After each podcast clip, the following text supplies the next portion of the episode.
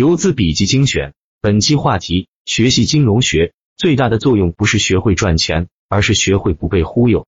本文可以教大家避一些坑：一、利息忽悠，各种信用卡分期、汽车金融分期等等。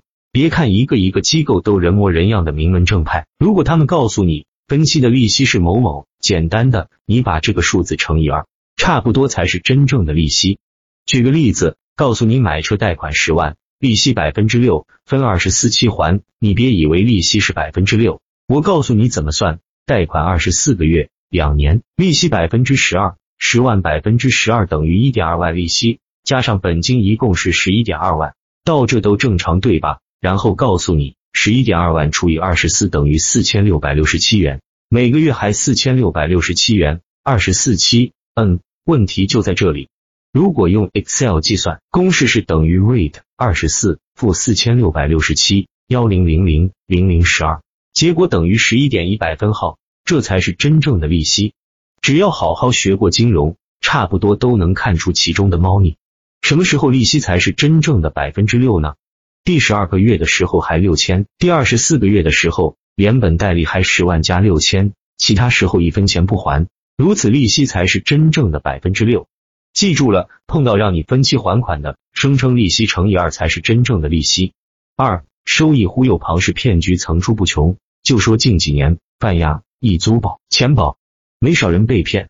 假设余额宝这类是无风险收益，那么任何比余额宝收益高的都有风险，只是多少而已。如果有某产品 A 风险和余额宝一样，但收益比余额宝高，那么如果不是因为有某些障碍，比如交易成本、交易门槛之类的。流动性差异等等，只有傻子才去买余额宝，对吧？假设余额宝收益百分之三点五，某产品 A 收益率百分之十，没什么门槛，而且随时买随便买，号称无风险。你觉得我会认为是发现了大好的投资机会，还是会呵呵？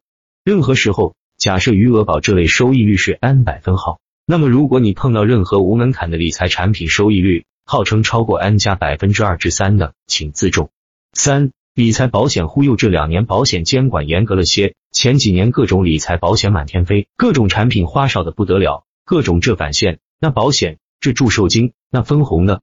我告诉你，国外不敢说，国内所有正规保险公司的产品，不管它怎么天花乱坠的设计，用扎扎实实的金融方法去计算，我告诉你，在长时间尺度下，年化收益率基本不会超过百分之三点五。是的，任何产品。